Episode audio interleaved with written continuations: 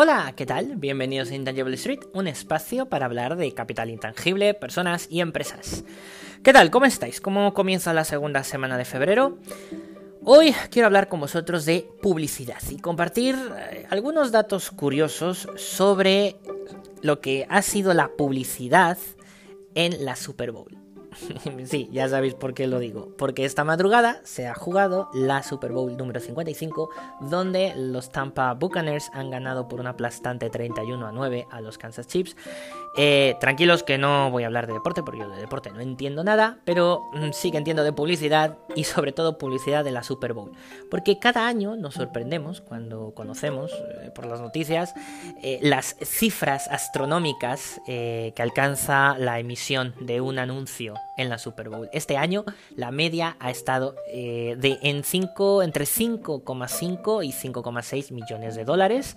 Es la, la media que ha fijado la empresa que tenía los derechos de transmisión, la CBS, en la subasta que realizó hace dos, tres semanas, me parece, he hecho un seguimiento de, de la subasta, de los anunciantes que estarían presentes, los que no.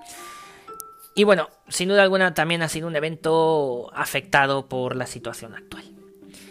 Vamos a comenzar el segundo episodio de Intangible Street que se titula 1984, una niña y el refresco ausente. Comenzamos. Bien, como os decía, este año se ha celebrado la Super Bowl número 55, el evento deportivo mm, que más dinero mueve en cuanto a marketing y publicidad en los Estados Unidos. Es un evento que alcanza una audiencia solo en los Estados Unidos de más de 100 millones de espectadores. A nivel mundial, aunque se le considera uno de los eventos más populares, no ha alcanzado todavía a la final de los Juegos Olímpicos, por ejemplo, o a la final del Mundial. Eh, como datos, puedo decir que la final donde Francia gana su segunda copa en Rusia 2018 tuvo más de 350 millones de espectadores, mientras que eh, la Super Bowl de 2015, que ha sido la que ha tenido más audiencia, ha tenido una cifra de 200, poco más de 200 millones de espectadores. Y hay que tener en cuenta que más del 50% está en los Estados Unidos. Pero estas cifras mm, obviamente son bastante atractivas para todos los anunciantes, y por esa razón, un anuncio de 30 segundos llega a costar 5 millones de dólares. Y de hecho, se ha pagado más de 15 millones de dólares, como eh, os diré más adelante. Este año, eh, en esta subasta, hasta ahora, por las fuentes consultadas, se sabe que no ha superado los 6 millones de dólares, un anuncio de 30 segundos, entendiéndose que es por la situación actual. Y que las empresas no han estado dispuestas a pagar más de lo que la CBS había eh, puesto como eh, coste o precio base para la subasta. Empezamos con los datos curiosos de este año. Eh, tres marcas icónicas, históricas de la Super Bowl han decidido no estar. Budweiser, una marca de cerveza americana, icónica por cierto. Ford Motor Company, sin duda alguna una marca histórica e icónica dentro de la industria americana, y Coca-Cola, que de acuerdo a lo que he consultado, Coca-Cola ha decidido que ese dinero destinado para el anuncio de la Super Bowl, como cada año, lo centraría mejor en acciones que pudieran contribuir a el pueblo de los Estados Unidos, o al menos así es como ellos lo han publicado. Sin embargo, se ha habido otras marcas como Chetos, Doritos, eh, ya sabes, marcas más tradicionales de snacks, de bebidas, PepsiCo ha estado presente, por cierto, PepsiCo sí que ha estado. Pero sin duda alguna que Coca-Cola, Budweiser, empresas que han estado siempre, siempre, siempre en la Super Bowl y han decidido no estar, eh, es, un, es, una muestra de, los efectos que está teniendo eh, la pandemia hasta en un evento tan, tan, tan representativo en cuanto a marketing, publicidad y deporte dentro de los Estados Unidos. Algunos de los anuncios icónicos que nos ha dejado la Super Bowl, eh, podemos hablar del el anuncio de Volkswagen de 2011, donde todos podemos ver a un niño que aparece con el casco de Darth Vader y que cuando está frente al coche de su padre, un Passat de 2011, bueno, yo digo que es de 2011, por cierto, eh, un, Passat, eh, el motor se enciende, él cree que lo ha conseguido, como lo hace Darth con el poder de la mente, cuando ha sido su padre el que, lo ha, que ha puesto en marcha el motor a la distancia. Este anuncio es muy entrañable, eh, para muchas personas el anuncio les causa... les despierta emociones. Yo os puedo decir que yo no tuve feeling con este anuncio, pero reconozco lo que significa, ya que relaciona a la marca corporativa Volkswagen, a la marca producto Passat, con primero un evento icónico, la Super Bowl. Segundo, con un producto de la cultura pop icónico, que es Star Wars. Y todo esto, eh, buscando una audiencia de más de 100 millones, obviamente ha tenido un, efecto eh, importante en el posicionamiento de marca de Volkswagen y del Passat en los Estados Unidos.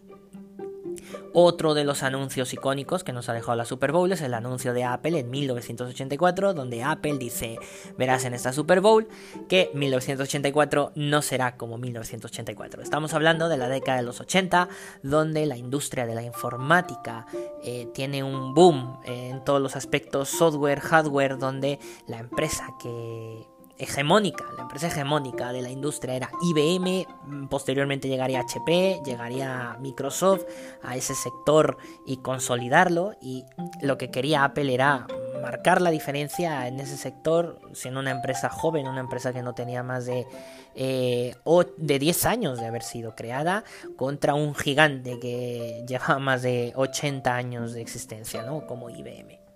Otro de los anuncios que también es icónico por el impacto mediático que tuvo es el anuncio de Always. Always es una marca de compresas que se vende en América, eh, pertenece a Procter Gamble y en 2015 presentaron una campaña llamada Like a Girl, como una niña, en, donde eh, se les pide primero a mujeres adultas que eh, muestren cómo corre, desde su percepción, cómo corre una niña. Y podemos ver que lo que ellas muestran pues es un comportamiento, ¿cómo decirlo? Eh, ridículo, tonto, eh, infantil, ¿no? Intentando imitar lo que consideran infantil. Teniendo en cuenta, en cuenta la frase, corre como una niña. Y también se pide a niñas, niñas de 8 o 10 años, que muestren desde su percepción cómo corre una niña. Y su forma de correr es totalmente natural, sin ningún tipo de, de, de, movimiento extraño, no, no, con total naturalidad. Y cuando le preguntan a la niña de 10 años que ha corrido eh, y, que, ha hecho, ha dado, ha dado, ejemplificado lo que es para ella correr como una niña, cuando le preguntan qué es para ti correr como una niña, ella responde, correr lo más rápido que pueda. La finalidad de esta campaña es que eh, muchos de los estereotipos y de los prejuicios hacia las mujeres eh, empiezan en la adolescencia. Y que también es lo que llega en la adolescencia, la regla. Así que Always y Procter Gamble eh, se atrevieron a presentar este anuncio en 2015, además en un evento donde, de acuerdo a las audiencias, el público que predomina son hombres. Estamos hablando de un evento que es visto por más de 100 millones y sin hacer ningún tipo de referencia a, la regla y a, la finalidad del producto, se muestra un ejemplo de, eh, obviamente, de, empoderamiento y una forma de romper estereotipos y prejuicios. Este anuncio, ya solamente con haber sido emitido durante la Super Bowl, tuvo más de 100 millones de visualizaciones y en YouTube más de 85 millones. Sorprendente, ¿no? la verdad es que sí, la verdad es que sí, y me parece un acierto por parte de, Procter Gamble. Y finalmente eh, vamos a hablar de, de cuáles han sido los anuncios más caros en la historia de la Super Bowl. Estos han sido en los últimos 10 años, han aparecido en los últimos 10 años, eh, sobre todo de compañías de tecnología. lo estoy diciendo así para que vosotros eh, penséis, bueno, ¿de quién estará hablando? ¿De qué empresa estará hablando? Bueno, ya he dicho, tecnología, así que se reduce bastante. Sí, efectivamente, no es ninguna marca de bebidas, no es ninguna marca de comida eh, eh, o de autoemoción. No, son marcas de tecnología las que han pagado eh, más de 15, 16 millones de dólares por un anuncio en la Super Bowl.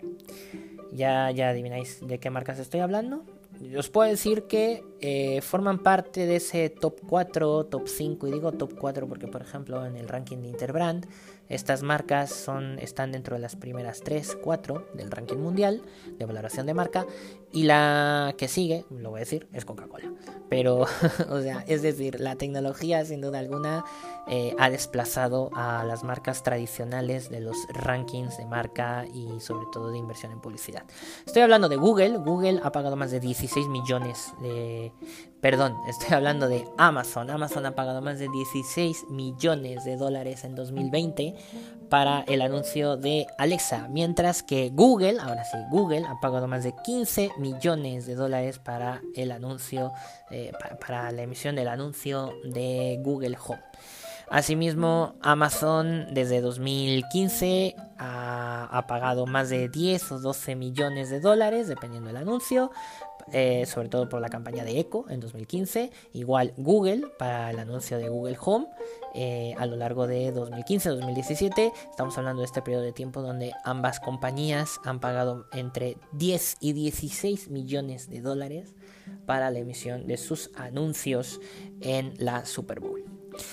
Bien, ¿qué, qué reflexión os deja lo que se invierte en publicidad para un solo evento, para 30 segundos una vez al año. ¿Qué os ha parecido la campaña y el anuncio de Procter Gamble? ¿Qué pensáis de la decisión de Coca-Cola de estar ausente en la Super Bowl de 2021? Gracias por escucharme. Encantado de leer vuestros comentarios, de leer vuestras observaciones. Sabéis que me podéis encontrar en LinkedIn, en Twitter y en Instagram como JesúsPHD88, en Spotify y en otras plataformas de podcast. Que tengáis una excelente semana. Nos escuchamos el 15 de febrero. Hasta luego.